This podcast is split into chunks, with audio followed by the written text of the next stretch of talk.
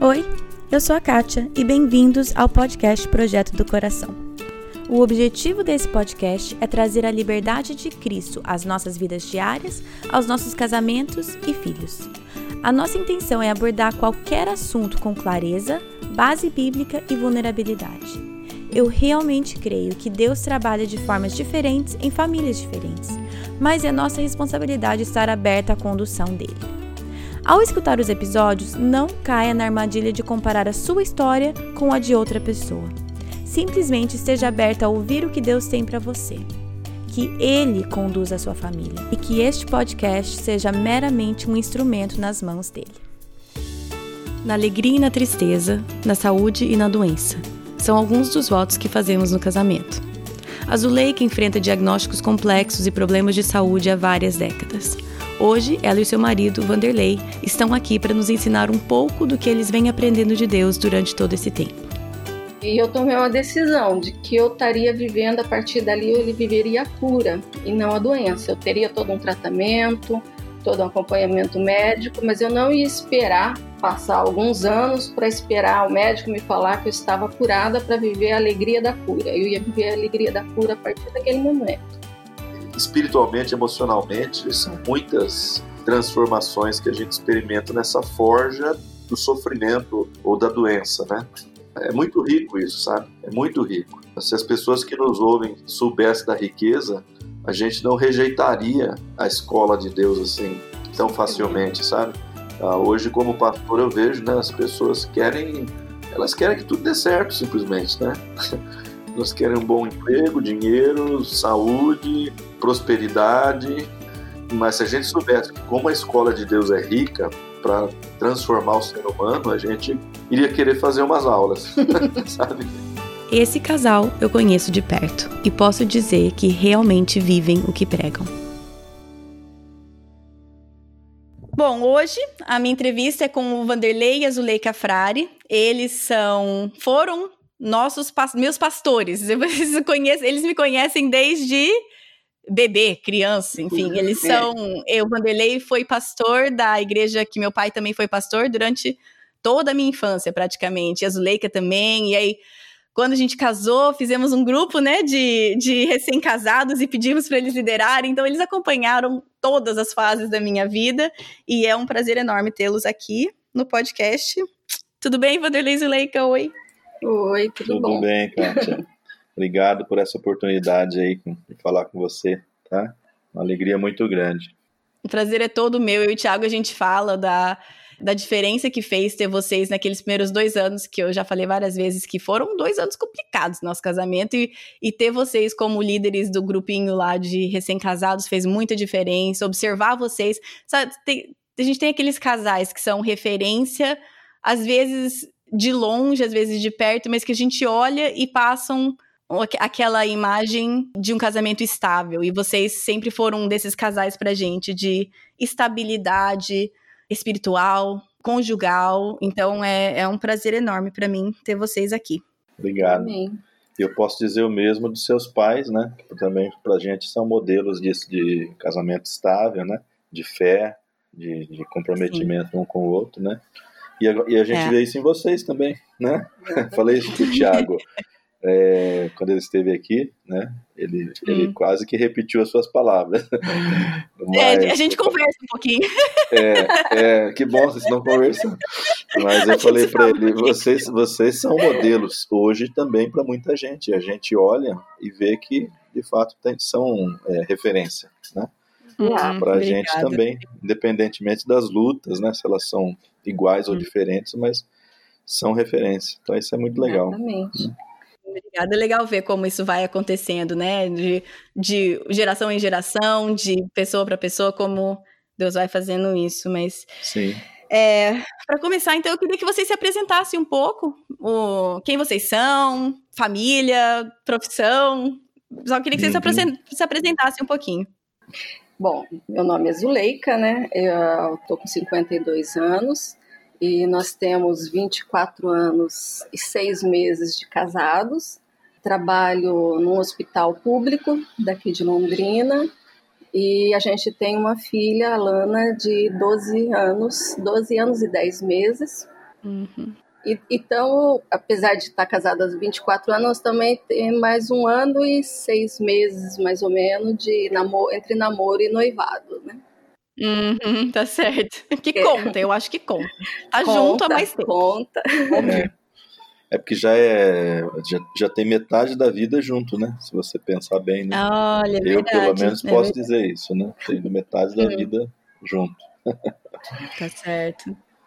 Bom, eu tenho 51 e uns anos, né? é, atualmente estou trabalhando no ISBEL, que é um, um, seminário teológico aqui de Londrina. Como você falou, trabalhei com seu pai na igreja por vários anos, né? No total, eu fiquei 17 anos lá na equipe pastoral.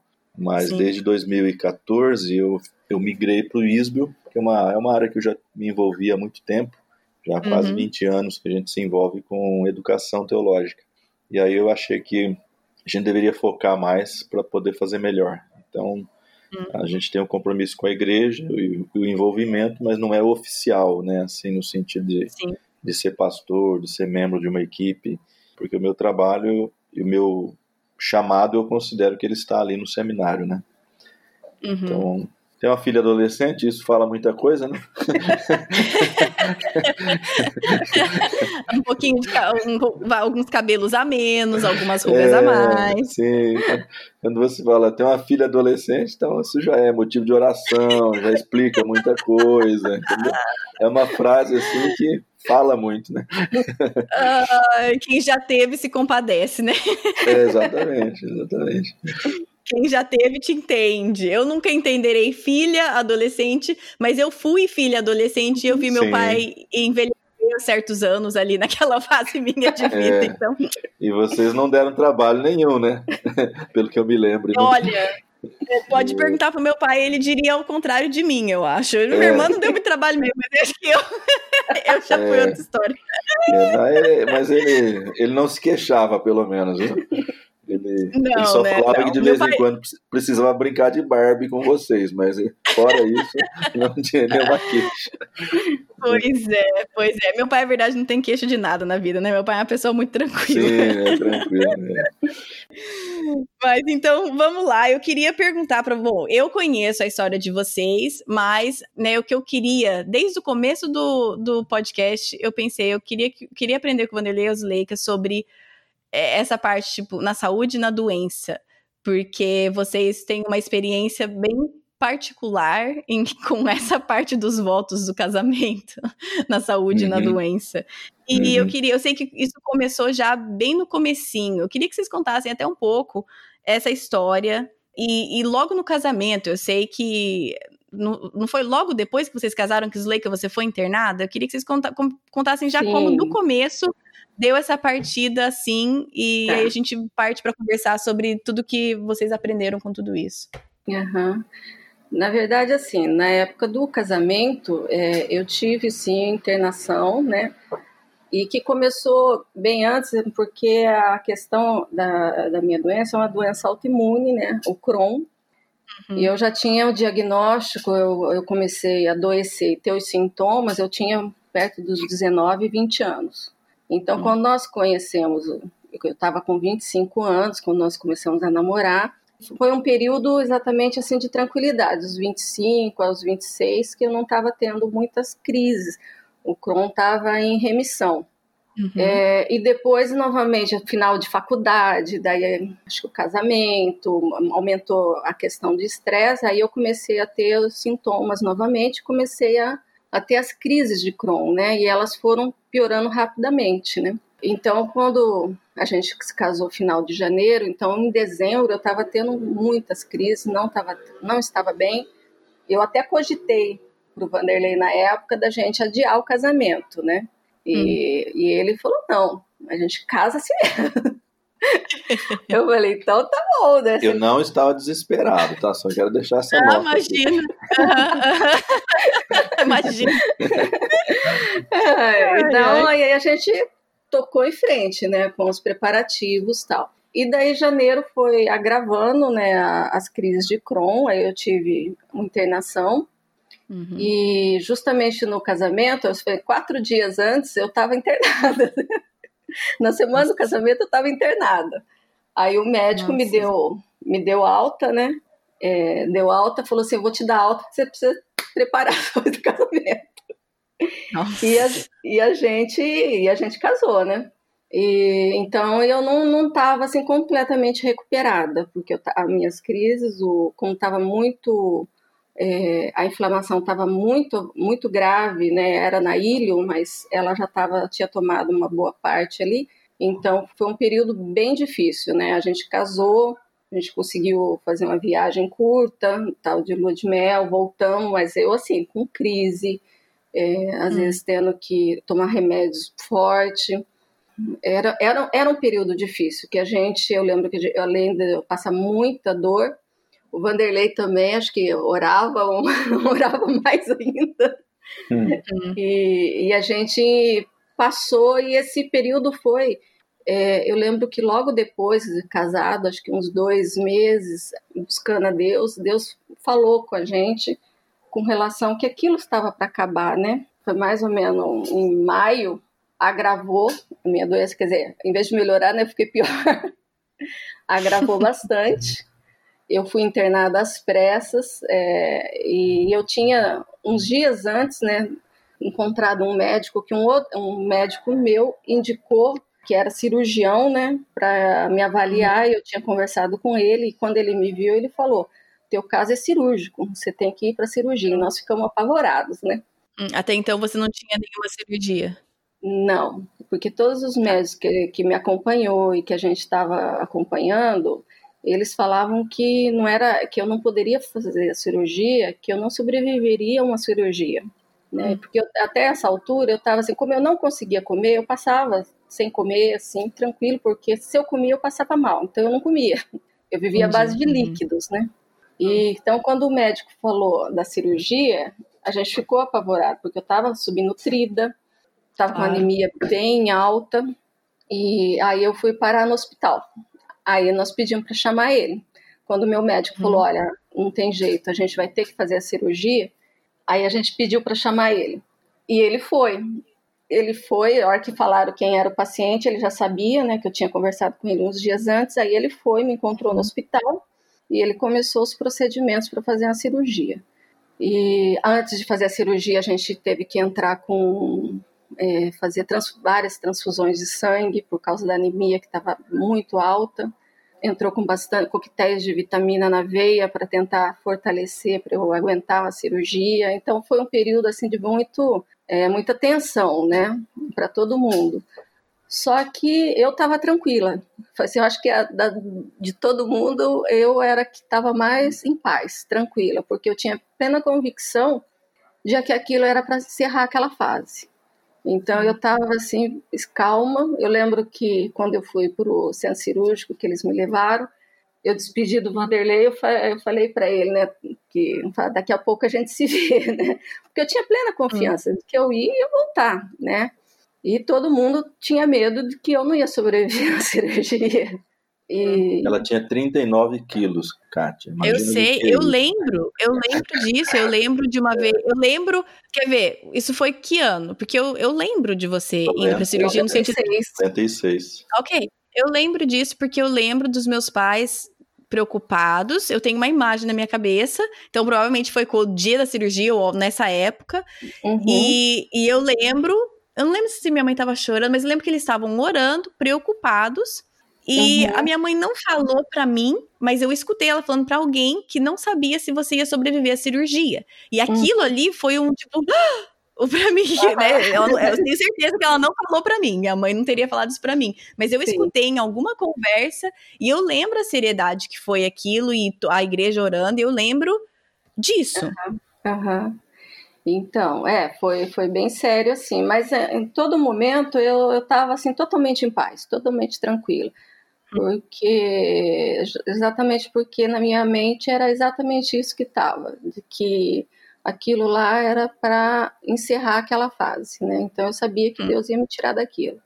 E eu fiz a cirurgia, foram cinco, cinco horas de cirurgia, acho que eu comecei uma e meia da tarde, saí oito horas da noite do centro cirúrgico, e daí fui para UTI, né? Eu estava entubada, e fui para UTI. Aí eu lembro que eu acordei na UTI, eu lembro exatamente que era meia-noite, porque eu acordei a hora que eu saí da, da anestesia, que eu voltei, que as enfermeiras estavam cuidando de mim, eu lembro de ouvir um outro paciente que estava na UTI perguntando para alguém qual, que horas era e a pessoa, ah, é meia-noite, uhum. pode dormir, né? Então eu, eu sabia que eu tinha acordado aquele horário. E daí, e depois daí disso, aí eles viram que eu já estava respirando normal, e foi tranquilo. No outro dia eu já acordei, não passei o dia na UTI, né? Logo eles já me mandaram para o quarto. E de hum. lá para cá só foi assim, recuperando. Eu lembro que eu fiz cirurgia, essa cirurgia, eles tiraram 40 centímetros do intestino, né? Além da válvula hum. da ilha, teve que tirar, porque estava todo, essa parte estava necrosada, né? Hum. Então o médico fala que o maior risco ali foi toda aquela infecção cair na cavidade uhum. abdominal e eu ter uma sepsemia. Hum. E falou assim que foi uma coisa assim tão maravilhosa a cirurgia que eles retiraram tudo, eu fiquei estável toda a cirurgia, né, sem ter nenhuma intercorrência. E uhum. eles tiraram, não houve risco nenhum. Aí eu fui pro quarto. Eu sei que com três dias depois, eu lembro que as pessoas entravam no quarto e ficavam chocadas, porque eu fiquei os primeiros dias só em jejum, assim, só com soro e tal três dias depois eles já me liberaram para estar tá comendo normal, estava comendo comida normal. Aí as pessoas chegavam no quarto e viam eu comendo arroz, feijão e carne, levavam, ficavam chocadas, né? E eu comia normal, e eu comia com maior alegria, porque fazia, e olha, não sei quanto tempo que eu não podia comer uma comida. Nossa. Então eu comia com a maior alegria, né? E comia mesmo. Então hum. foi, foi, foi muito bom a cirurgia. E, e a partir dali eu fiquei alguns anos, uns dois, três anos, sem ter, ter crise de Crohn, né? Sem medicação, sem nada e levando uma vida normal. Hum. Vanderlei, eu acho que eu quero perguntar para você, a Zuleika falou da tranquilidade que Zuleika, é, é, da tua personalidade isso ou isso foi Deus total no teu coração? Porque você me parece uma pessoa tranquila. Agora eu não sei se isso é da sua personalidade ou se é isso é uma coisa que Deus já moldou na, tu, na tua vida e a gente vê de longe. Uhum. Como Não, que é você? É, isso ah. tem sido moldado por Deus. Porque okay. quando eu comecei a ter o Crohn, eu, eu era uma pessoa, assim, sempre fui uma pessoa mais introspectiva mesmo. Mas hum. é, era extremamente ansiosa. Extremamente hum. ansiosa e preocupada. E, então, eu acho assim, foi essa desde que eu começou a doença de Crohn foi algo que foi Deus moldando, Deus trabalhando uhum. nessa ansiedade, porque a ansiedade, preocupação só disparava as crises, eu piorava, uhum. né? O estresse ajudava, então foi algo assim que foi de Deus, que Deus foi tratando em todo esse momento da história, depois a gente vai conversando, uhum. é, Deus também, assim, sempre eu, eu senti aquela presença de, de direção, Deus dando sempre algum versículo, alguma passagem na Bíblia, coisas assim que iam trazendo aquilo que eu precisava naquele momento. E isso foi trabalhando a minha, hum. minha mente, minha personalidade, acho que foi sendo trabalhado aí. E acho que hum. a doença de Crohn tem muito a ver com esses estados de ansiedade. Então, talvez seja uma, uma prova de que ela já vinha de, de anos, né? De ansiedade. Hum. Não por causa da doença em si, mas talvez por causa de outras áreas da vida dela, né? Então uhum. as coisas estão estão relacionadas. Então eu acho que uhum. o aprendizado foi durante esse, todo esse processo aí, porque não, uhum. ela não dava indicação de que é uma pessoa tranquila, entendeu? Hum, não era uma pessoa tão tranquila, isso foi Deus mudando a vida é, dela, então. É. Hum. A prova é que tinha doença de Crohn, né? Tá é, é uma situação que até hoje se discute, né? Se tem se tá tem um agente patológico, se tem são estados emocionais, né, que provocam, se tem hereditariedade, né? Então tem muitas questões hum. aí, né? Mas mas é. quando fica ansiosa agrava mais, né? Então... Hum. E aí eu queria saber de você, Vanderlei, do seu lado dessa história, recém-casado, com uma esposa eh, com quadro clínico complicado, essas decisões, cirurgia, médico, sabendo que uma cirurgia que ela estava confiante que ela ia te ver logo, você estava confiante também? Como que foi para você tudo isso, como cônjuge? Bom, eu acho que tem um fator aqui que eu já entrei nesse relacionamento sabendo, né, Kátia, de todas as uhum. questões, né? Que de fato não tinha saúde boa, né? Tinha que lidar uhum. com, essa, com esse problema. Então, desde quando eu conheci, a gente já sabia disso e então não, não, não caiu de paraquedas na minha vida, né? A gente sabia. Certo. É claro que quando foi agravando ali depois do, do casamento, né? Naquele período ali de janeiro a maio de, daquele ano, aí a gente vai sofrendo junto, né? Porque você também quer achar uma, uma saída, um tratamento, alguma coisa, né? E a gente tinha só essa, eu diria assim, só essa palavra de Deus, né? No sentido de que haveria um, sei lá, um momento ali que as coisas iriam mudar e tal. Mas a gente tinha que passar por tudo aquilo, né? De conversar com o médico, de, de ser assustado pelo médico, né? Nós fomos, inclusive, nesse hum. médico essa, essa semana, quarta ou quinta-feira. E ainda, ainda relembrei, né? Foi, doutor, a primeira vez que nós viemos no seu consultório, a gente saiu daqui horrorizado, né? Assim, mas esse cara é doido, né? Ninguém, ninguém põe a mão nela, ninguém fala em cirurgia, ninguém quer mexer. Aí a primeira coisa que o cara fala é em cirurgia, né? Então, nós, hum. na verdade, nós corremos desse médico, né? No início. Hum. E só que poucos dias depois tivemos que chamá-lo, né? Até por conta da fama que ele tinha da competência, né? para mexer com esse uhum. tipo de uhum. coisa. Então, é... mas todo esse processo foi desgastante, né? Obviamente que uhum. a gente orou muito, chorou muito e sofreu muito, né? Porque não, não tem como você ficar indiferente, né? Mesmo que você tenha uma palavra, né? Porque a palavra, ela sempre está projetada no futuro, né? É, uhum. ela, é ela, é uma promessa, né? Então, é, aí você tem que escolher crer nela ou não crer mas é um Sim. processo doloroso entre os minutos que você crê e depois os minutos que a doença te ameaça e você duvida, né? Então, hum.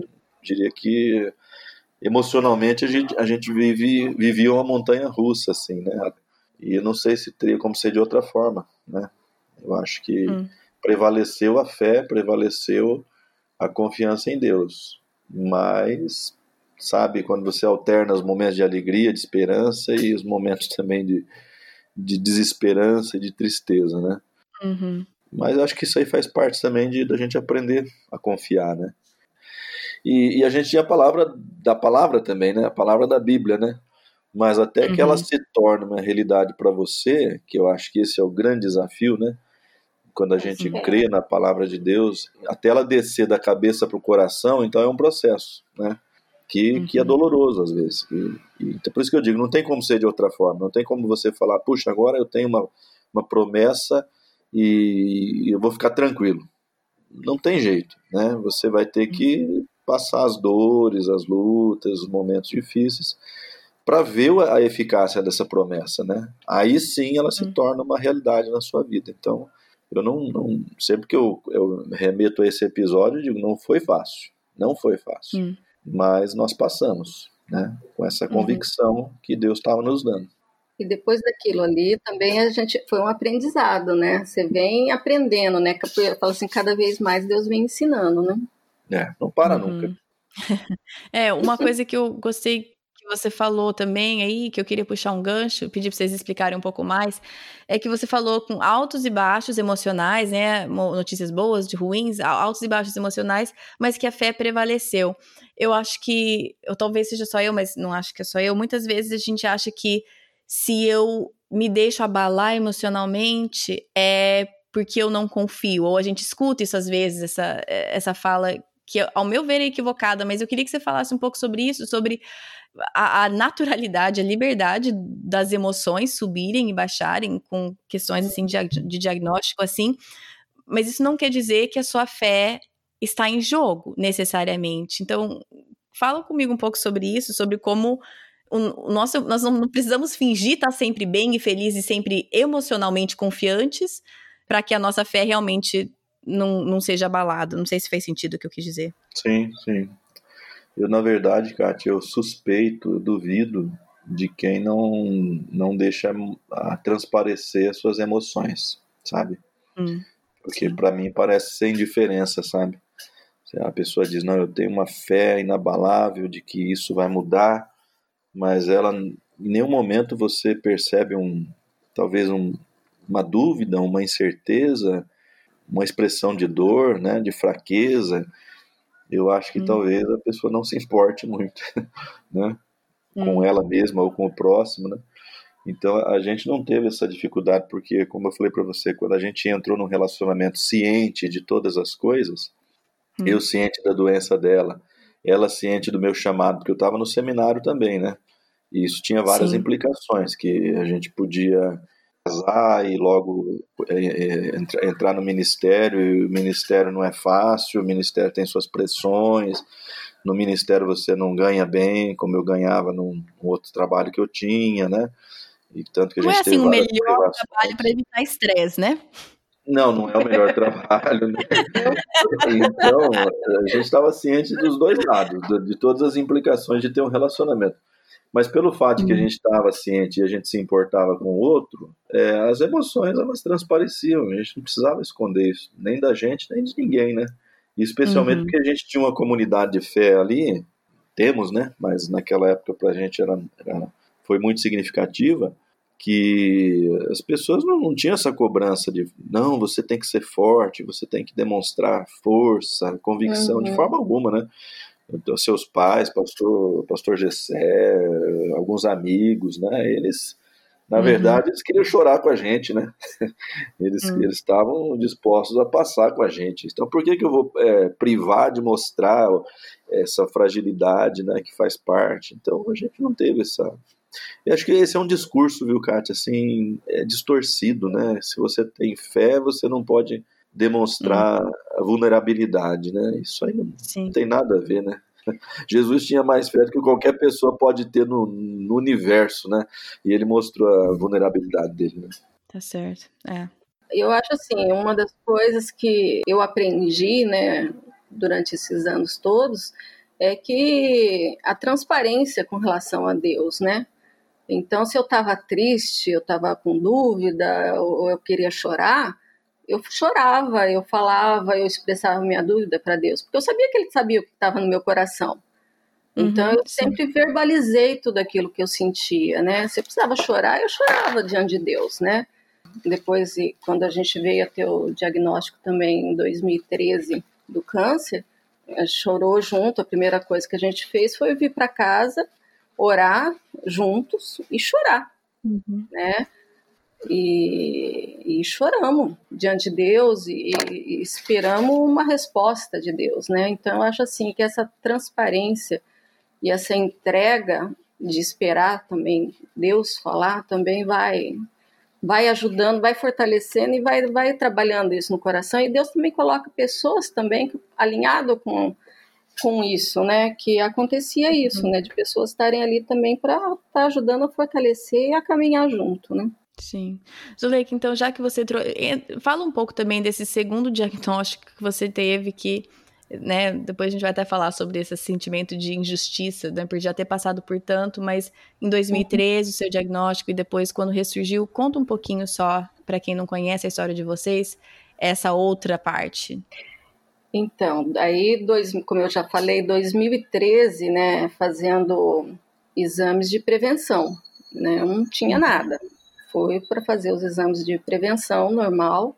Uhum. E num desses exames, a, mamografia acusou algumas micro, né, microcalcificações. Então, uhum. a minha ginecologista encaminhou para a mastologista olhar o, a mamografia e fazer uma avaliação Aí eu marquei e a partir dali ela falou: olha, a gente pode acompanhar daqui quatro meses, refaz esses exames e avaliamos se está uhum. evoluindo, se está estagnado, porque muitas microcalcificações às vezes não são nada, né?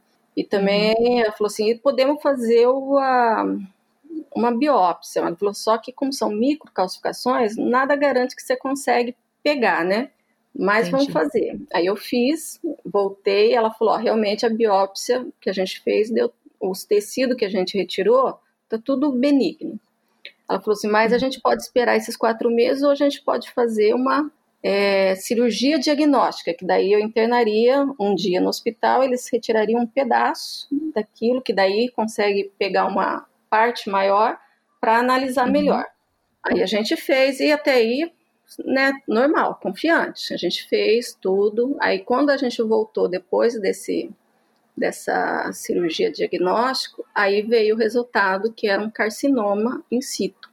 E eles tinham tirado em torno de uns dois centímetros ali e dava para ver que as, a, as bordas não estavam livres, então que era maior que isso, uhum. né? Sim. E daí foi quando ela falou: Olha, eu oriento vocês a, a fazer a cirurgia de retirar. Retirar, fazer a, mastecto, a endomastectomia, que retira 80%, e a uhum. gente faz a reconstrução, porque pelo diagnóstico que tinha dado, que era de crescimento rápido. Então, ela falou: é, convém retirar o quanto antes. Eu sei que em uma semana a gente já estava fazendo a cirurgia. Mas hum. quando a gente saiu do, do consultório, a hora que você recebe a notícia, aquele impacto, porque até então nem passou pela minha cabeça que, que daria é, câncer ali, né? Até então eu estava tranquila também. Então você fica meio assim, meio sem chão, né? A palavra câncer é, é o problema, né? Ela assusta bastante. Né? Assusta, é com razão, né? E a Lana tinha o quê? Três anos na época? Não, acho que. Mais, 2013, ela estava com cinco. É. Cinco anos. Cinco, seis anos. É. Ah, é, tá certo, tá certo. Isso. Aí eu fui para casa, né? A gente saiu de lá no próximo do horário do almoço, do consultório. Eu falei, ah, é, eu tinha que buscar a Lana na minha sogra, a gente nem foi. Eu falei assim, não, vamos para casa. A gente precisa, eu precisava ir para casa. E uhum. aí aquela coisa, a hora que você chega em casa, parece que a realidade bate com mais força, né? Foi o um momento que daí a gente chegou, aí a gente foi orar junto. Ali, acho que ali eu desabei. Ali foi quando eu chorei. E é aquele choro de dor, né? Que vem uhum. lá, parece que vem lá do fundo. Então foi, ali foi um período assim de, acho que de tristeza de nós dois, né? De chorar diante de Deus mesmo, né?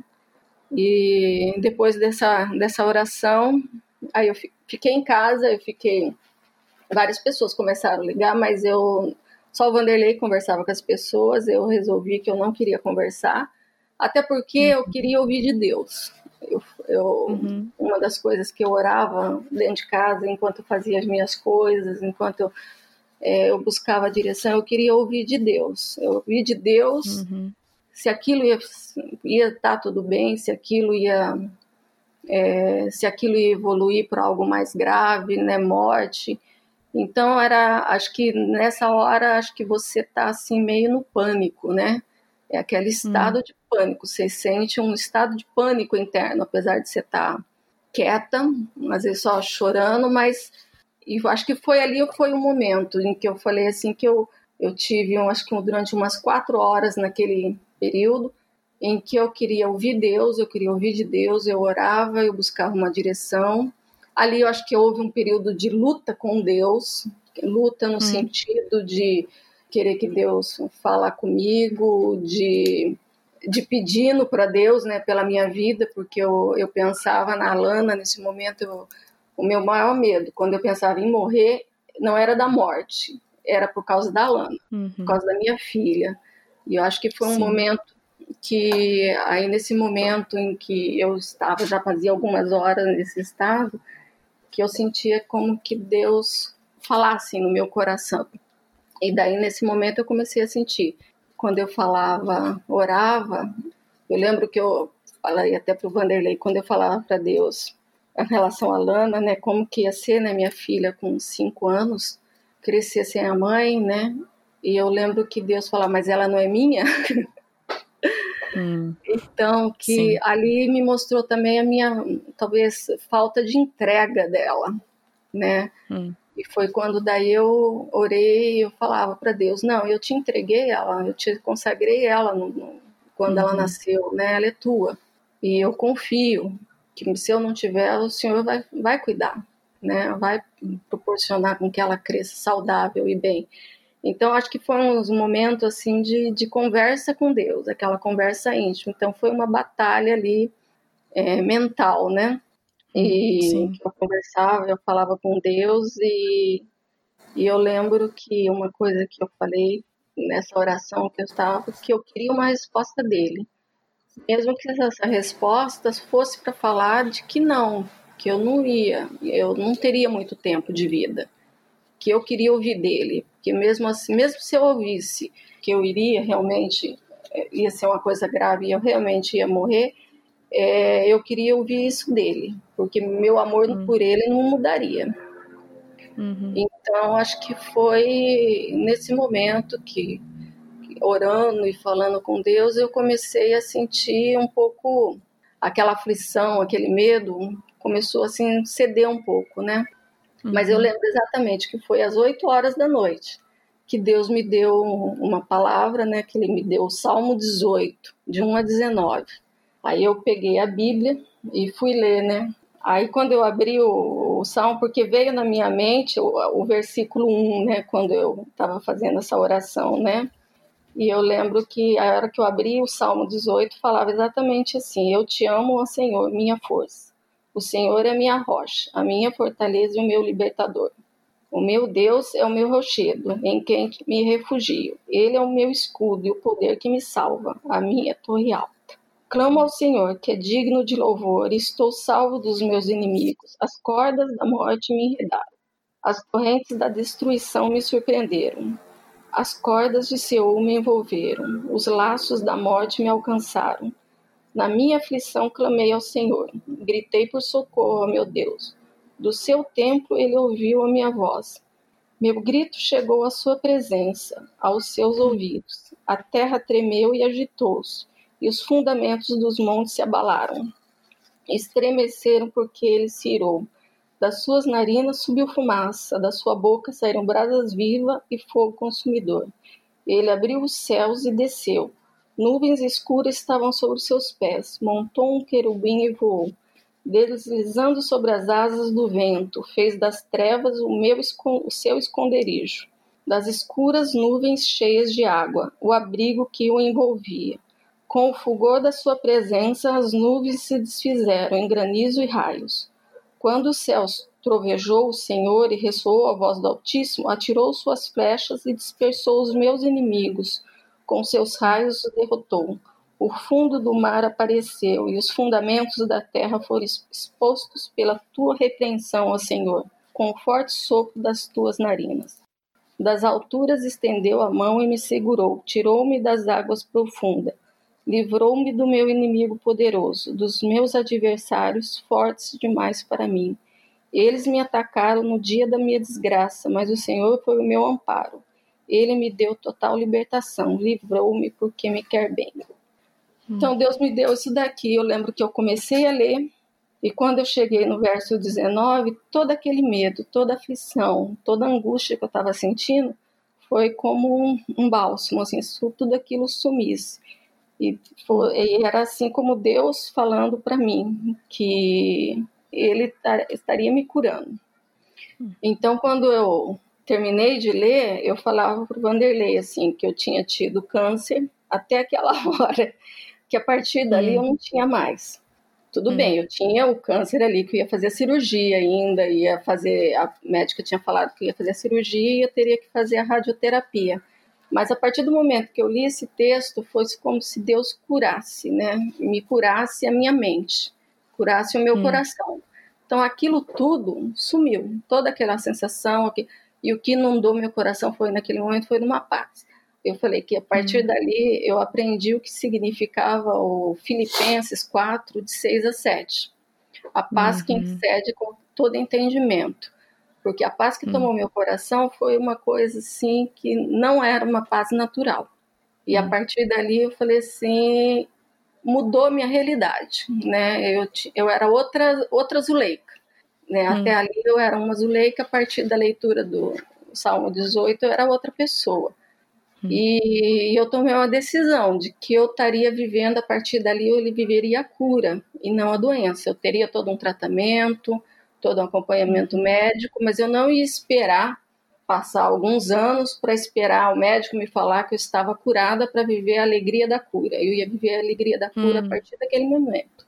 E foi assim, né? A partir daquele período foi. Eu terminei de ler. Eu lembro que eu peguei minha Bíblia, eu levei para o Vanderlei, para que ele lesse o Salmo 18, eu falei, ó, tá aqui a resposta que eu estava esperando de Deus, ele já me deu. E a partir hum. dali mudou completamente. Meu estado de espírito era outro. Hum. E aí passamos por todo um processo de meses, né? Na verdade, hum. acho que mais de ano, porque teve várias cirurgias reparadoras, né? Teve uhum. uma intercorrência de uma prótese que o, o, organismo rejeitou, né? Teve um tipo de infecção, então isso causou mais um processo cirúrgico, né? Mas o interessante é observar, Kátia, assim, que é, Deus vai treinando a gente, né? Então, aquela palavra de 96, a gente creu nela, mas lutou bastante, assim, com as emoções, né? E uhum. dessa ocasião a gente já percebeu o seguinte, né? Você tem uma palavra também, só que você já está mais, mais amadurecido, né? E consegue lidar melhor com as emoções, uhum. né? Com as situações que, que virão, né? Então uhum. a gente percebe que, sei lá, é tipo, é tipo fazer exercício mesmo, né? Tanto que às vezes a Sim. palavra usa essa analogia, né? De você exercitar, né? Na piedade, né? Por exemplo. Então, às vezes você crê, você, você está crendo sim, né? Mas você tem todo aquele lado das dúvidas, das incertezas, dos momentos difíceis. Mas um pouco mais para frente você consegue perceber que a fé está tá sendo um pouco maior do que aquela que você teve no início, né? É. é claro, uhum. a gente ainda vai ter todas aquelas reações, né? Porque claro. hoje você está bem, né? Você dormiu bem, mas amanhã você acorda e vai para uma cirurgia, né? E aí na cirurgia uhum. tem uma intercorrência. E aí a pessoa falou, olha, eu achei que era é assim, mas é maior. Então você começa uhum. né, a ter toda aquela, aquela preocupação, aquela ansiedade. Mas o que a gente percebeu é que a palavra ela sempre foi se fortalecendo, né? Sim. E ela sempre uhum. foi se tornando cada vez mais é, suficiente para a gente, né? E depois, claro, cinco anos depois disso que a Zuleika está relatando, teve outro episódio, que é Teve antes. Teve no um ano e oito meses depois desse primeiro, teve o segundo uhum. diagnóstico. Ah, né? sim. Teve é. o segundo diagnóstico, Exatamente. que foi mais ou menos no final do ano. Daí eu, mesma coisa, no mesmo local, aí eu tive que novamente, aí eu fiz os exames, aí a biópsia deu de que tinha células malignas novamente, né? Uhum. Mas daí é interessante ver que, né, como eu falei, do primeiro diagnóstico, a gente sofreu, teve todo um choque de emoções ali e uhum. várias horas assim conversando com Deus e, e, esperando uma direção de Deus. E daí quando eu tive esse segundo diagnóstico, como eu falei, eu vinha vivendo a cura. Então quando eu tive o segundo uhum. diagnóstico, eu lembro que eu ouvi que havia, né? Eu estava ainda no meu serviço quando eu liguei para saber dos resultados. Aí eu fui para um local tranquilo e fui, orei. Eu lembro que na minha oração falei para Deus, né, que eu sabia que Ele estava no controle de tudo ainda e que eu confiava na, na palavra dele, que ele não permitisse que meu coração se tornasse ansioso ou preocupado, porque eu sabia que ele estava cuidando de tudo. Aí eu voltei para minha sala, né, no, no hospital, peguei a Bíblia que eu tenho na gaveta, abri e fui procurar um texto para ler, e justamente quando eu estava abrindo foi para segundo Samuel 22. Aí eu peguei e comecei a ler. Me atraiu assim o olhar, eu comecei a ler ali e quando eu comecei a ler, era exatamente o Salmo 18, que está em 2 Samuel 22. Uhum. Então, nesse momento, eu só li, louvei a Deus, né, claro, e agradeci e fechei uhum. a Bíblia. Então, em nenhum momento, ali, no, talvez os momentos assim de pensar que poderia de novo começar tudo, foi alguns minutos enquanto eu orava e a partir dali voltei àquele estado de paz que eu vinha mantendo, né, que Deus estava me dando. Então, e ali hum. foi, foi mantido. Eu tive que fazer de novo a cirurgia. Eu sabia que o risco era de tirar tudo dessa vez, porque já não tinha nada, já estava com a prótese, e a gente ter que tirar tudo e, e ficar sem nada, sem a mama ali no local, porque não teria pele suficiente uhum. para reconstruir. E, e daí eu fui para cirurgia, tudo, e nessa cirurgia, eu falei assim, Deus foi tão, tão bom que mesmo durante a cirurgia eles fizeram, retiraram tudo, fizeram a mastectomia mesmo e conseguiram, viram que dava para colocar um expansor e tentar inflar um pouquinho para ver, né, para não ficar reta. E no fim eles foram inflando, fecharam novamente. Então, quem não sabia que eu tinha feito e tirado nem, nem percebia, porque na verdade eu fiquei saí de lá com a reconstrução, né? Então, hum. rapidamente já foi reposto. E eu, até o médico brincava, falava que ele não sabia de onde saiu pele, mas teve pele para ele hum. né? Eu falei assim, eu, eu, pensava comigo, né? Eu sei, né? Mas depois Deus que eu sei. e isso foi, acho que final de 2014, né? E a uhum. partir dali a gente.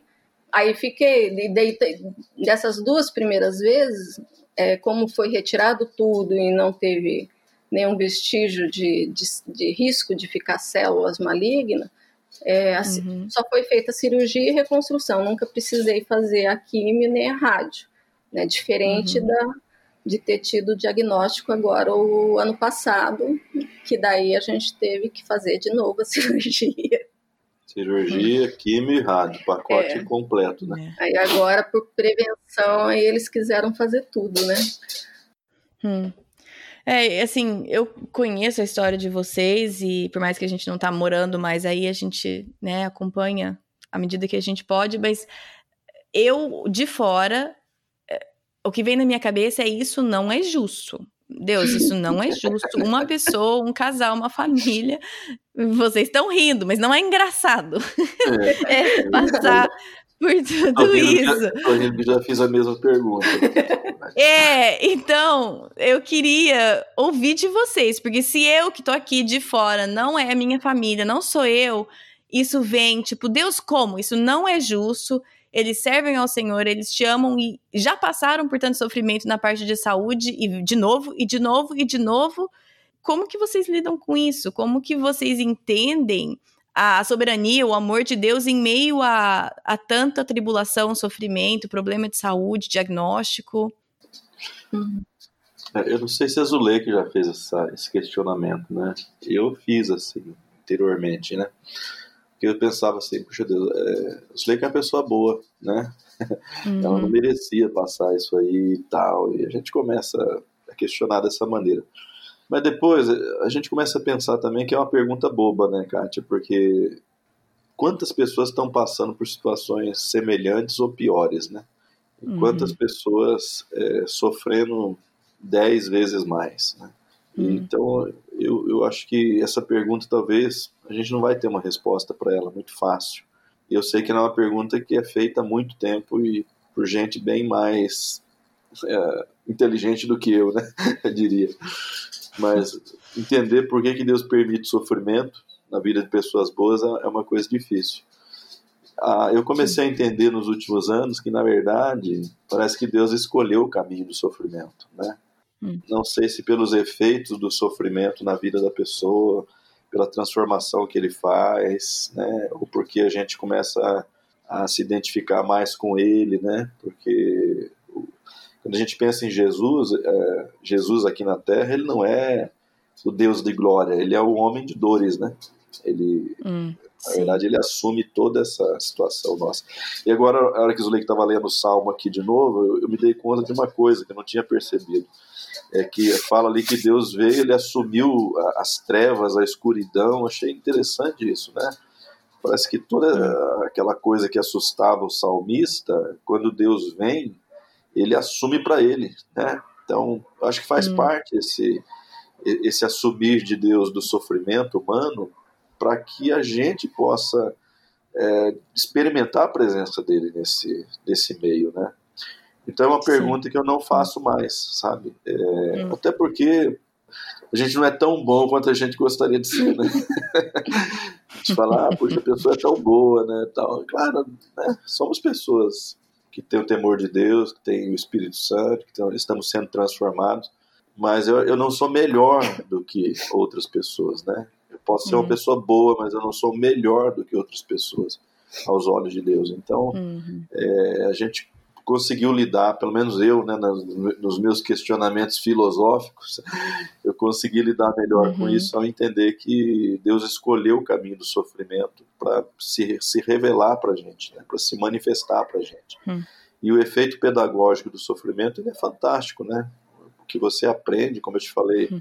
você vai fortalecendo sua fé, vai, vai fortalecendo a, a confiança, o relacionamento, ele aproxima a comunidade de fé, né? Porque você imagina o papel da eu, na primeira vez do, do câncer em 2014, eu sempre falava isso para as pessoas, falava, gente, se não fosse a, a, igreja, a comunidade de fé, as pessoas orando, orando é, dando uma palavra de apoio, ligando, passando mensagem, seria muito mais difícil passar por isso, né? Então olha que oportunidade uhum. tremenda da igreja ser, ser igreja, né?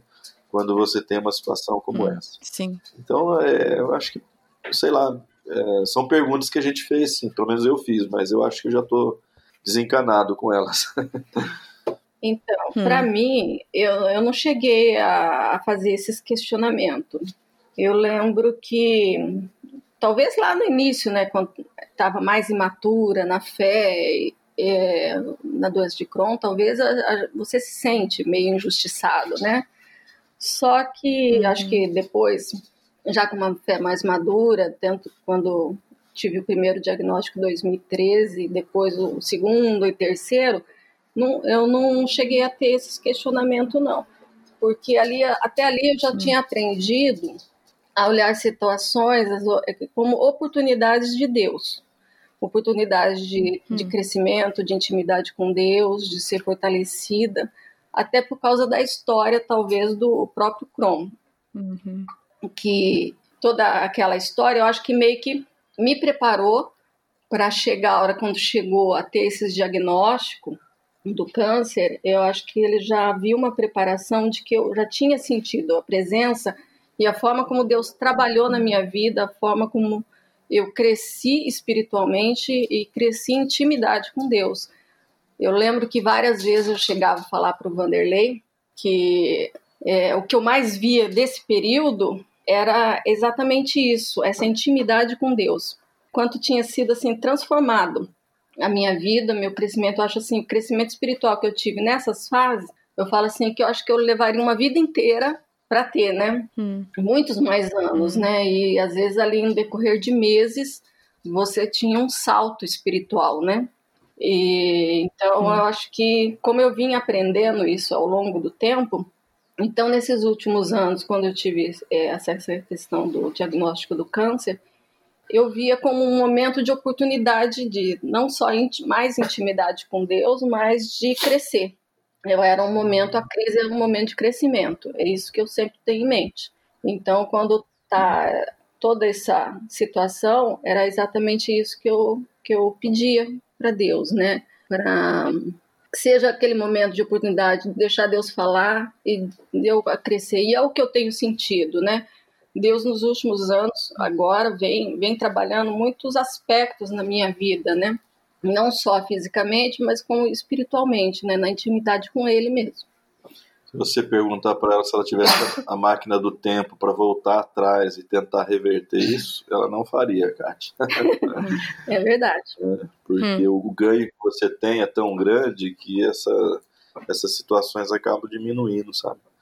Então, eu hum. acho que quem passa pelo sofrimento da ótica de, de Deus, uhum. que, dos propósitos de Deus, né, da ótica daquele, daquele texto que diz que todas as coisas cooperam para o bem, hum. você não troca a, hum. a, experiência adquirida, o aprendizado pelo não sofrimento, entendeu? Hum, claro que você pergunta se vocês, vocês querem mais né, é, no futuro, não, não,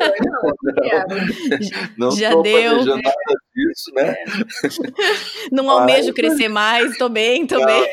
Ah, tá bom assim, né? Mas quando você olha para trás e vê tudo aquilo que você cresceu, Hum. É, é, é, muito bom. É muito, é, hum. Aí é onde fala que o sofrimento se torna menor, né? Hum. Porque você está olhando de um aspecto positivo, né? Não estou escolhendo hum. olhar para a dor, para o sofrimento, para o medo, que às vezes hum. bateu, né? Eu estou olhando pro, tudo, pelos, pelos ganhos que isso me trouxe, né? Hum, tá certo. E é isso é. que faz a diferença daí. É, mas chega, né? Já deu, já, né? Então tá bom. É, eu não espero que acabou. Podia ter uma aposentadoria ai. agora. Já Bem tá bom, já. Ai, ai.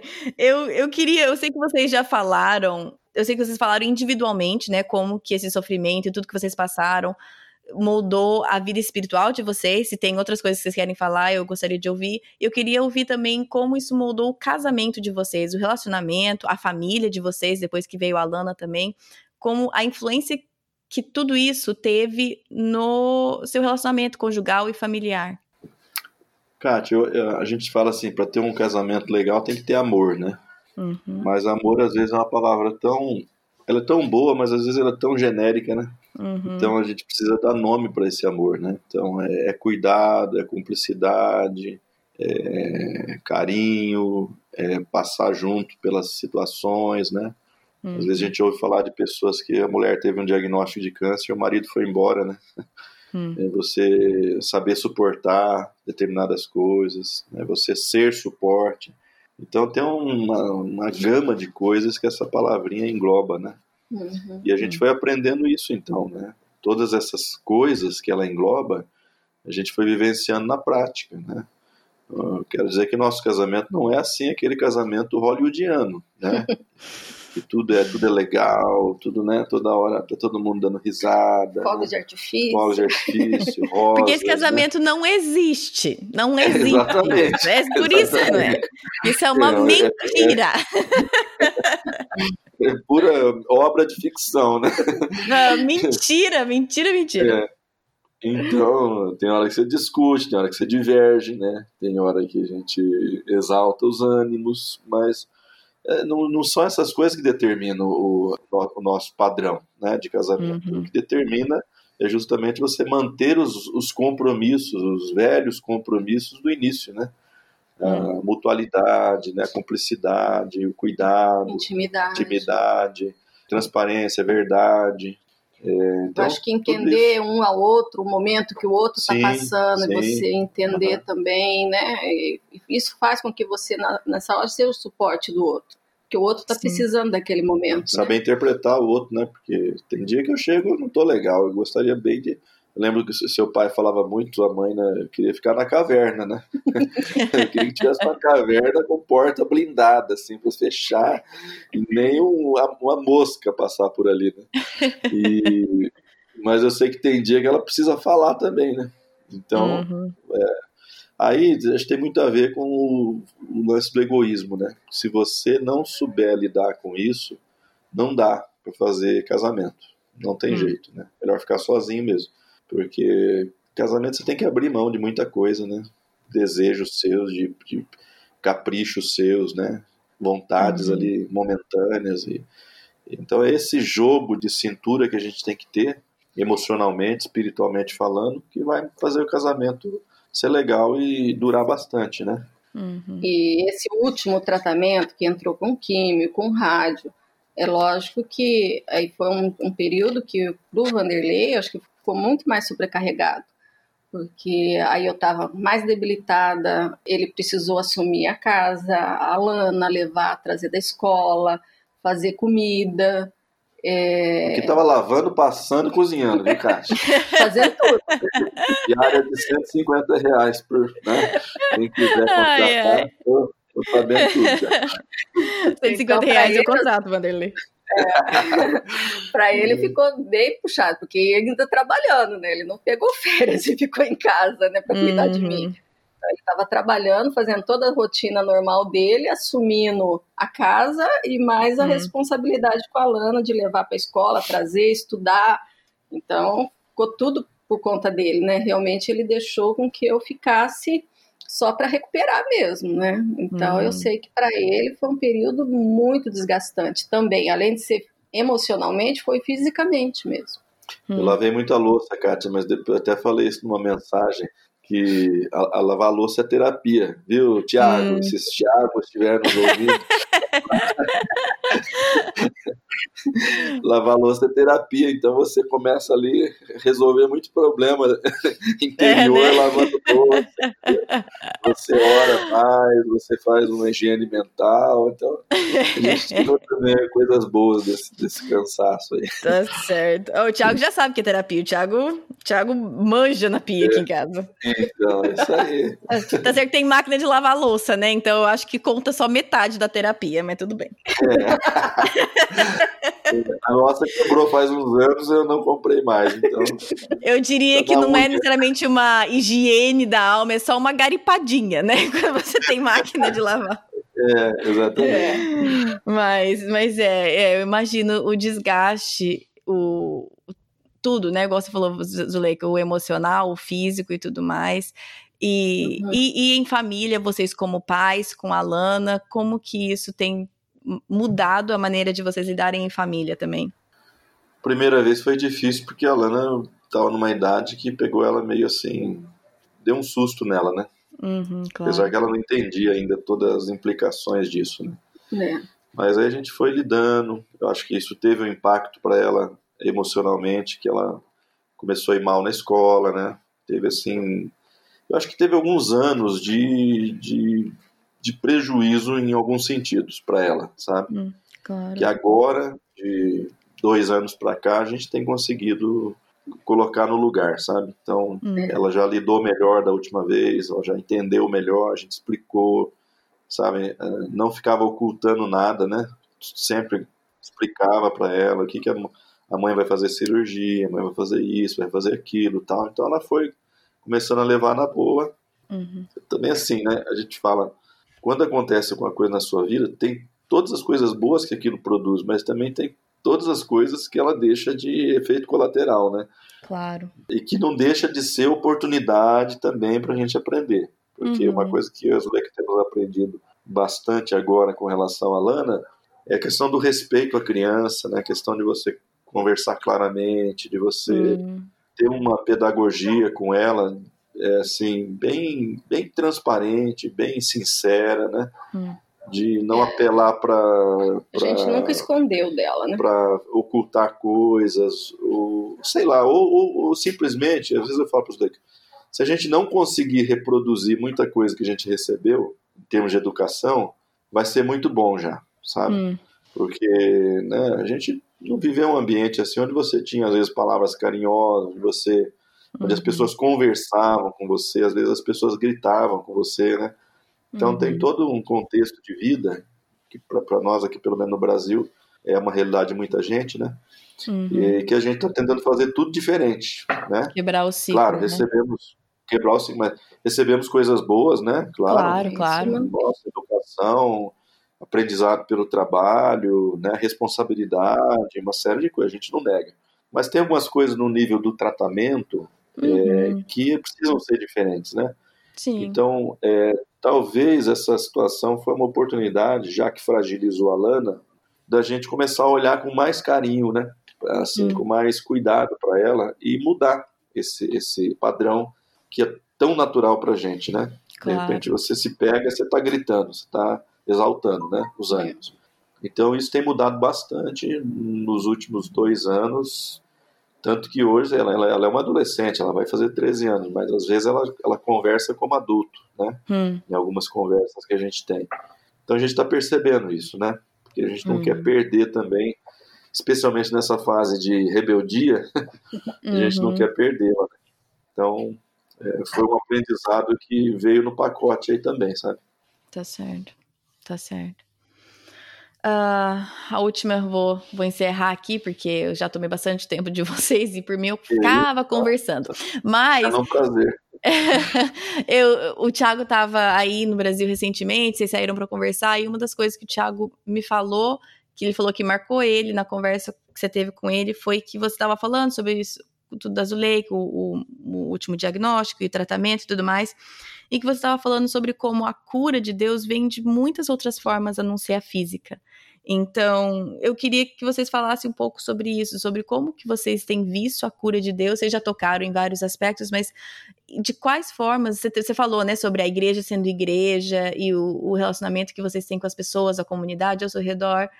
Mas fala para mim sobre como a cura de Deus está presente na vida de vocês, mesmo quando a física parece que não. Eu acho que eu estava falando com o Tiago nesse contexto aí. Eu até disse para ele acho que curar um câncer para Deus não deve ser um negócio muito complicado, né? Basta, é. um, estalar de dedos, né? Uma ordem, um comando, né? Uhum. É, mas tem outras questões aqui para curar, elas são muito mais, elas demandam, é, em primeiro lugar, tempo, né? Uhum. Tempo, reflexão, assim, uma, um desejo de você olhar para dentro de você e realmente querer mexer naquilo, né? Uhum. E essas coisas não tem, não tem como resolver no estalar de dedos, né? Uhum. Então eu estava falando para ele, tem medos, por exemplo, que a gente carrega, que você tem que se livrar deles. Uhum. E como é que você se livra deles? Enfrentando, né? Uhum. encarando Sim. o inimigo, né? Porque senão você nunca vai se livrar. Não existe um remédio para tirar medo, né? É. É, então a gente tem que encará-los, né? E de certa forma, uh, o Blake falou tinha o medo, né, de deixar a filha, né, tão uhum. novinha, né? Quer dizer, é uma coisa forte, mas que aí foi tratada, está sendo tratada, né? Uhum. Eu também tinha uma série de, de medos, né, de, receios logo já do início do casamento por ser por ela ter a saúde fragilizada, né? De ficar viúva um dia, né? Você entendeu? Uhum, e aí Deus vai tratando esses medos. Você vai descobrindo também os padrões que eu estava falando para você, né? Que no, no, meio de tudo isso você descobre padrões de criação, uhum. é, traumas, como é que eu poderia dizer, situações que você internalizou e que você é, reage, mas você não entende por que reage daquela forma. Uhum. E aí, no meio dessa, dessa, desse tratamento, que envolve a doença física, e veja bem, no caso, no nosso caso, envolvia o físico dela, não envolvia o meu, né? Uhum. Envolvia o dela. Mas mesmo assim, eu pude é, rever algumas questões referente à minha própria personalidade ou as minhas emoções, né? Vamos dizer assim, a minha alma, né? Uhum. Então, quando eu falei para ele que a cura, eh, às vezes, visivelmente, ela vem no corpo, né? Mas de muitas outras formas, ela vem no espírito, ela vem na alma. Estou usando essa divisão aqui só para ilustrar, tá? Claro, Não claro. tem nenhuma convicção teológica sobre isso. né? Meramente ilustrativo meramente ilustrativo, né? No sentido que é, tem coisas que eu preciso tratar com Deus, né? Uhum. E que eu às vezes não quero encarar e que aquela situação me força a encarar e me força a refletir e tomar decisões, né? Uhum. Para mim o processo basicamente ele, ele é assim, é três passinhos, né? é você é, encarar, refletir e tomar decisões. Mas assim, então você tem coisas que você tem que acertar com Deus, mas tem coisas que você tem que acertar com você mesmo, com o seu eu, né? uhum. né? O seu, o seu interior, o seu homem interior, né? Que a gente chama de alma, né? Uhum. Então, isso, é, quando você fala, minha esposa tá legal, é, hoje, né? Você fala, como é que tá? Tá legal, terminou o tratamento, terminou a quimioterapia, tá beleza, agora só vai fazer acompanhamento. Uhum. Esse é o, o aparente, né? Uhum. É, quais são as dezenas ou centenas de outras coisas que Deus mexeu nisso aí, nesse processo? Tem muitas, né? Tem uhum. muitas que a gente teria que ter uma conversa muito longa, né? Para colocá-las todas, né? Mas acho que foi nesse sentido que eu disse que a cura vem de muitos sentidos. Acho que se é para Deus curar a gente de uma enfermidade, é muito simples para Ele. Mas hum. o problema que Ele enfrenta com a gente é muito mais profundo, né? Hum. Uma enfermidade do espírito, né, do interior, e esse demanda processo mesmo. Essa, essa cura demanda processos. Hum. Acho que foi isso. Sim. Então, para mim, é, para mim também, né, essa questão quando fala da, da cura, uma, uma algo que também ficou muito forte, essa questão do medo, né, que Deus tratou de uma forma bem impactante para mim, assim, falando comigo. E Deus acho que foi além, né? Porque eu falo, eu falei uma época para o Vanderlei, eu tinha medos que eu não sabia que eu tinha. Hum. E que depois disso, ao longo desse tempo, Deus vem tratando e vem, veio mostrando. E eu até teve um, um período assim de, de crise, no sentido de quando Deus começou a é, mostrar algumas coisas em nível de ministério, de mudanças, e eu fiquei meio impactada, achando que não, isso não é para mim, né? Uhum. Que eu sempre trabalhei mais assim de bastidores, né? O Vanderlei é o pastor, o Vanderlei fala, o Vanderlei é ele que prega, eu acompanho, eu ajudo no ministério, mas só que daí quando Deus veio falando, a primeira coisa que ele falou para mim assim, que impactou, que eu tinha que começar a falar.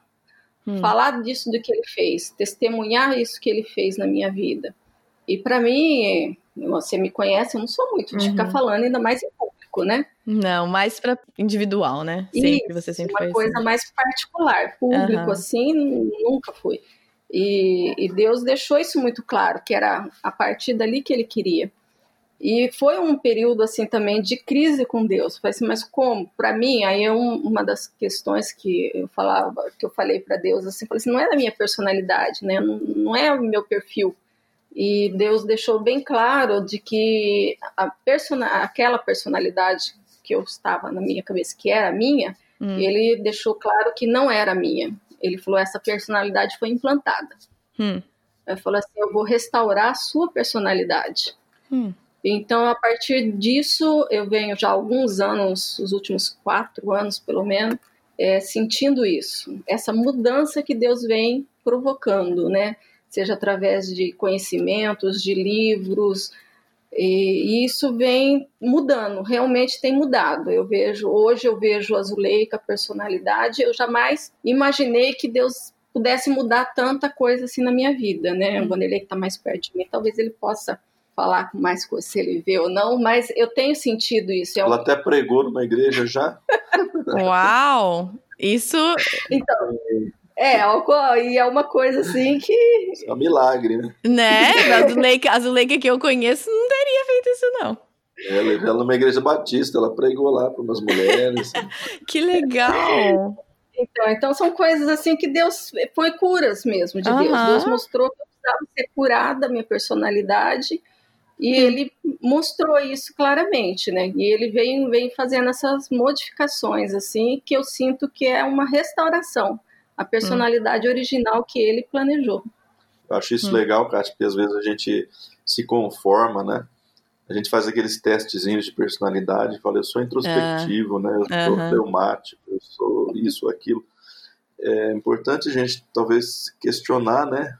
É uhum. Isso aí, porque muita, muita coisa que a gente é, talvez é porque a gente foi forjado a ser dessa Sim. forma, né? Uhum. E talvez o que Deus gostaria que a gente fosse é um pouco diferente ou um pouco além, né? Talvez, uhum. claro. A gente tem que respeitar o que a pessoa é, mas eu olho muito pro Pedro, né? O Pedro tem uma personalidade, mas o que Deus quis fazer nele foi uma outra, né? É. De um homem explosivo, de um homem é, assim sanguíneo, né? Hum. É fazer um pastor, pastor, um grande pastor, né?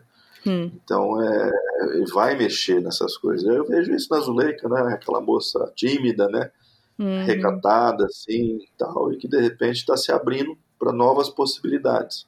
Uhum. E eu também vejo isso na minha vida, talvez de uma maneira inversa, porque eu também tenho tentado ser agora mais carinhoso ou, é, ou mostrar aquilo que eu reprimia, você entendeu? Hum. Não, tem que ser um cara sério, tem que ser um cara que as hum. pessoas olhem para mim e falem, poxa, esse cara é sério.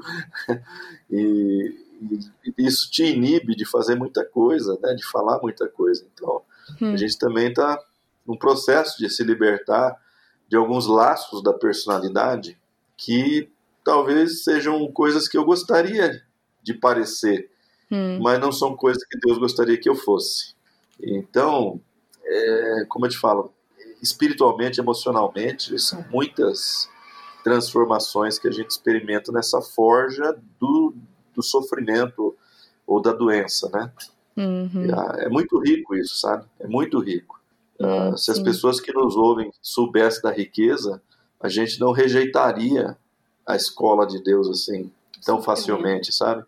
Hum. Uh, hoje, como pastor, eu vejo, né? As pessoas querem, elas querem que tudo dê certo, simplesmente, né? É. Elas querem um bom emprego, dinheiro, saúde, prosperidade, inclusive até entre os cristãos, né? Uhum. Mas se a gente soubesse que como a escola de Deus é rica para uhum. transformar o ser humano, a gente pelo menos gostaria, iria querer fazer umas aulas, sabe? Talvez não necessariamente matrícula, mas umas aulinhas. Inteiro, né? Mas pelo menos umas aulinhas, né? ai, ai, ai. Ai, muito bom. Eu tô aqui escutando vocês e tem uma música em inglês, eu não vou vou cantá-la agora. Não, não vou cantar. Mas é, é, sobre casamento, né? E, e assim, vou traduzir só um, um refrão, ele fala assim, nós, falando, né, do casal, assim, nós fomos dançando no campo minado, nós fomos velejando pelas tempestades, foi mais difícil do que a gente imaginava, mas é por isso que existe a promessa. Claro que na música em inglês rima e fica muito mais bonito. Mas eu essa Sim. imagem de dançando juntos num campo minado ou de velejando no meio de uma tempestade. E por mais que Vanderlei você tinha noção, né, e a Juleika já sabia dos problemas de saúde com a doença de Crohn, com certeza, tudo o casamento, tudo que vocês já enfrentaram foi mais difícil do que vocês imaginavam. Mas aí uhum, que a, a música fala, é por isso que existe a promessa. É por isso que nós prometemos uhum. e fazemos os juramentos perante homens, perante Deus, porque vai ser mais difícil do que a gente imaginava. E, uhum.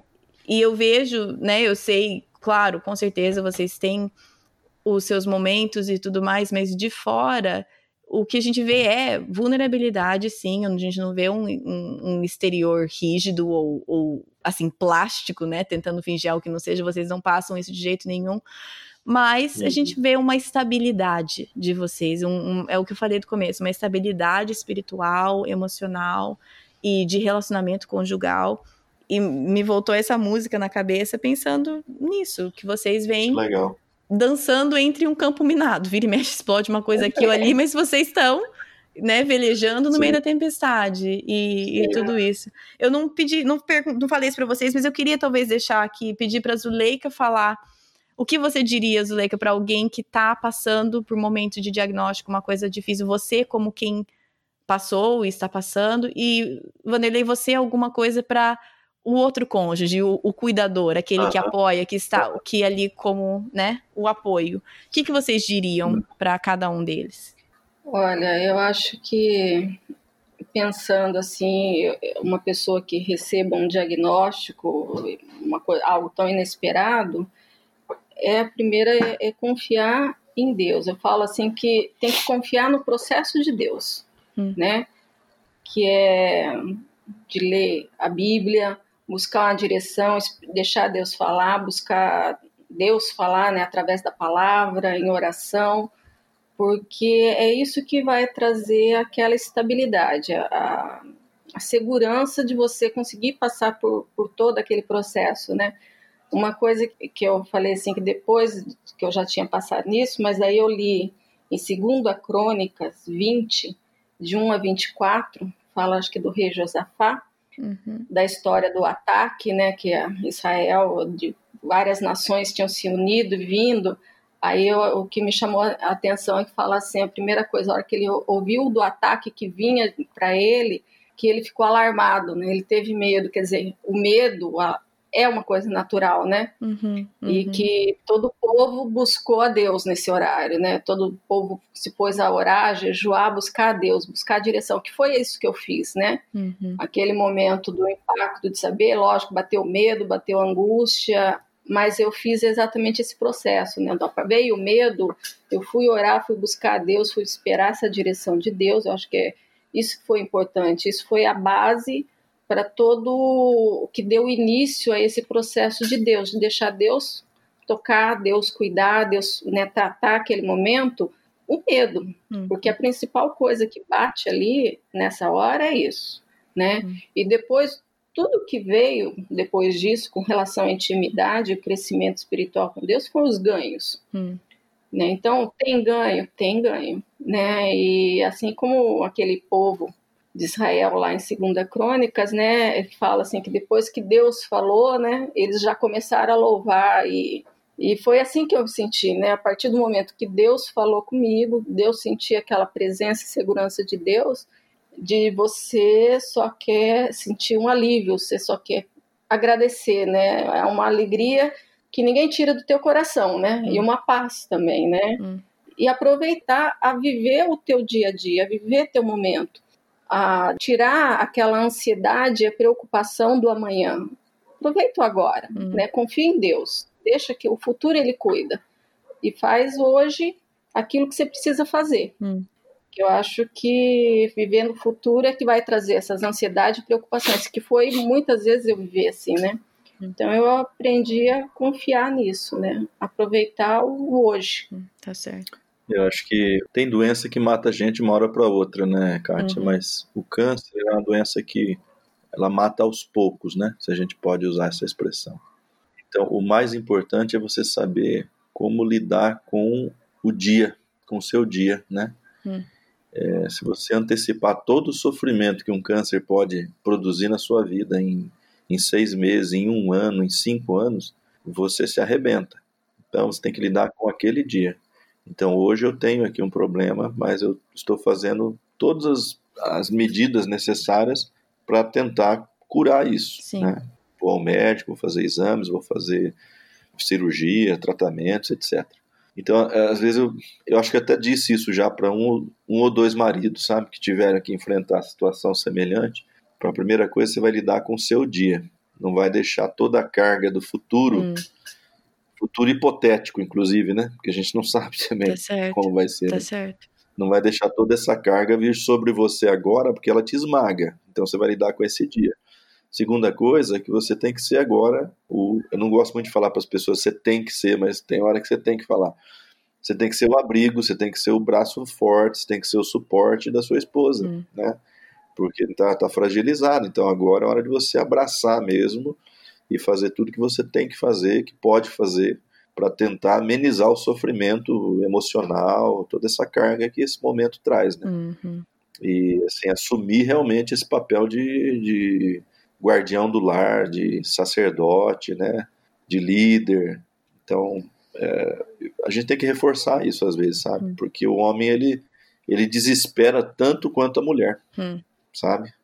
Numa situação dessa. Então, ele precisa voltar à sobriedade ali e encarar a situação, né? Uhum.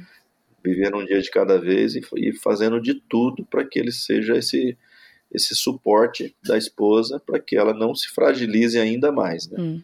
Eu acho que eu até já disse isso para um ou dois, que a gente vive, vivenciou situações semelhantes, mas é o que eu diria. Hum, né? Tá para alguém que hoje vai, de repente, descobriu que a esposa está com uma doença grave. É o que eu diria. Hum, tá certo. Mais alguma coisa que deixamos de dizer, gostaria de falar? Uma coisa que eu estava pensando, estava implícito na conversa, mas eu não falei claramente, foi uma uhum. algo assim que mesmo depois de ter um, uma resposta de Deus, de ter uma confiança, uma promessa né, do cuidado e do amparo de Deus, é lógico que no dia a dia, fazendo as tarefas, tem hora que bate a insegurança, vem o medo, vem a dúvida, é uma dor que você sente, você já fica com medo, será, né? Hum, então, hum. uma coisa que eu trabalhei muito, essa batalha mental, que eu falava assim, que o mais difícil não foi lidar com câncer, daí foi lidar com a batalha mental. Hum. Né? Todo o tratamento estava transcorrendo tranquilo, tudo aquilo que precisava ser feito, mas a batalha mental é o tempo todo, né? Então é aquela coisa de você aprender a direcionar, a cuidar. E uma das coisas, uma forma que para mim funcionava a hora que vinha dúvida ou insegurança ou batia, querer aparecer um medo, eu orava. Eu começava a orar e lembrar também de tudo aquilo que Deus tinha falado, estava fazendo na minha vida. Uhum. Então, toda aquela insegurança, aquele medo ia embora quase que assim imediatamente, né? E restaurava aquela confiança. Então, isso era era o tempo todo. Quando acontecia a batalha mental, dos pensamentos começarem a tumultuar, eu fazia isso. Era uma estratégia minha. Uhum. Que não era aquilo de parar e orar, né? De procurar um canto para orar. Não, era imediatamente. Eu estava lavando louça e batia em segurança, batia os pensamentos. Ah, e se eu começava a conversar com Deus? Eu falava, minha oração era uma conversa com Deus. Eu começava a conversar com Deus. Daquela insegurança, daquele medo que estava. Então, e, e a, esse conversar com Deus aliviava toda a pressão na hora. Então, uhum. eu não deixava aquilo é, uma coisa puxando a outra, né? A hora que uhum. começava, eu interrompia ali na hora, né? Era de na hora eu começava a falar com Deus sobre aquilo que eu estava sentindo, aquilo que estava vindo no meu coração e aquilo sumia hum. é, imediatamente. Então isso também fortalecia cada vez mais, né? Hum. Facilitava hum. também para eu lidar com isso. É o lançando sobre ele as vossas ansiedades, né? Hum, é. é. Basicamente a prática desse verso. Hum, é, tá certo. Vanderlei, você poderia encerrar orando o episódio, por favor? Sim, uhum. sim. Senhor, nós te agradecemos por esse momento tão precioso, Pai, pela vida da Kátia também, que tem tido essa iniciativa de, de compartilhar experiências com outras pessoas e a forma como esse programa, assim, como esse podcast tem abençoado pessoas. Nós queremos que também essa nossa história, esse nosso testemunho, esse depoimento de vida, possa de alguma forma chegar a pessoas que estão vivendo um momento difícil uhum. e que podem, Senhor, crescer com isso, podem aprender com isso através da tua graça. Nós consideramos que é a tua graça que nos sustenta, Senhor. Uhum. Nós aprendemos, nós temos é, lançado mão de todos os recursos possíveis, Senhor, para lidarmos com isso, para crescermos com isso, mas no fundo, é a tua graça, através do teu Espírito Santo, que age em nós, que nos sustenta. Por isso, nós pedimos que o Senhor derrame abundantemente a tua graça sobre casais que eventualmente estão em crises, ou pessoas que estão sofrendo com enfermidades, sem saber para onde ir, o que fazer. Que o Senhor possa se manifestar, que o Senhor possa produzir o melhor na vida delas, Pai. Uhum. Abençoamos, Deus, este, este podcast, a vida da Kátia, do Tiago, Senhor, e que o Senhor possa levar a, a muitas pessoas esta mensagem, Senhor. Hum. No teu nome nós oramos. Amém, Senhor. Amém. Bom, gente, eu já falei várias vezes que eu adoro conhecer pessoas novas através desse podcast, o privilégio e a oportunidade que isso me dá. Mas vocês não têm noção a alegria que é para mim conversar e compartilhar com vocês pessoas, nesse caso casais, que são referência para mim e para o Tiago. E o Vanderlei e a Zuleika são isso, são referência para mim e para o Tiago. E para mim é muito mais tempo, né? O Thiago conheceu eles depois que a gente começou a namorar. Mas como eu falei, o Vanderlei, pastor de jovens, quando eu tava né, na, na, fase de jovem da igreja, e depois eles acompanhando a gente naqueles primeiros dois anos de recém-casado. E toda vez que a gente volta para o Brasil, quando a gente vai conversar sobre ah, a viagem, os pontos altos, o que, que foi, né, que, que foi mais gostoso, o nosso tempo com Vanderlei Azuleika sempre está entre esses pontos altos, alguns dos momentos mais gostosos que a gente tem no Brasil. Então, eles já falei, vou continuar falando, são referência pra gente e é uma alegria poder compartilhá-los com vocês, com mais pessoas.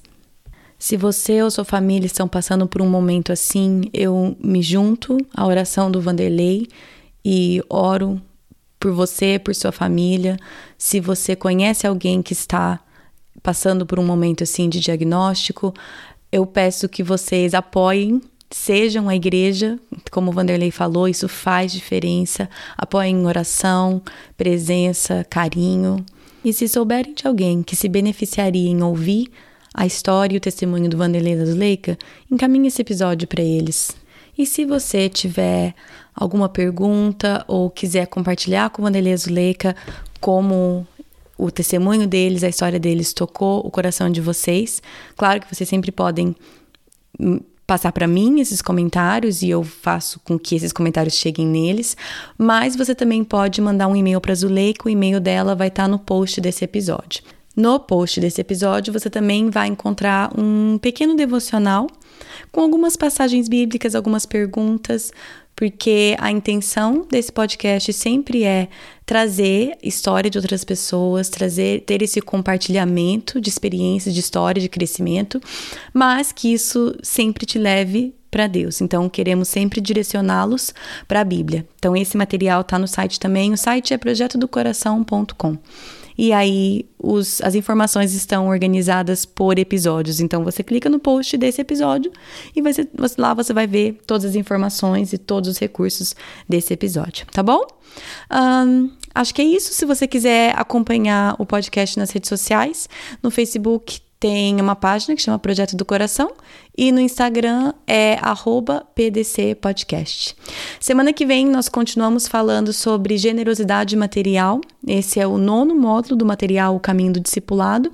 E no episódio da semana que vem vamos falar especificamente sobre maneiras de cultivar isso em família, como discipular os nossos filhos nesse caminho de generosidade material, tá bom? Esse é o episódio da semana que vem e acho que é isso. Bom final de semana para vocês e até semana que vem. Na Bíblia, em Miqueias 5:5, está escrito que ele será a sua paz. Se eu acredito na Bíblia, eu acredito que apesar das minhas circunstâncias, Ele será a minha paz. Meus filhos estão tocando terror dentro de casa? Ele será a minha paz. Estou me sentindo culpada por não passar mais tempo com os meus filhos? Ele será a minha paz. Tô cansada de ter as mesmas brigas de sempre com meu marido? Ele será a minha paz. Gritei e perdi a paciência de novo? Ele será a minha paz. Vamos tentar lembrar disso e, com a ajuda de Deus, escolher a viver nessa paz todos os dias. Setembro faz 13. Tá quase aí. Gente, eu já sou daquelas que falo que eu lembro indo vê-la no hospital. É, Exatamente. É verdade. Eu fui vê-la no hospital. Eu virei o Oswaldo. tá, não. É que pra virar o Oswaldo precisa muito tempo. Precisa né, alguns séculos. não, eu já Mas virei o Oswaldo. É... Assim, eu lembro de você, pequenininho, eu fui te ver no hospital. É.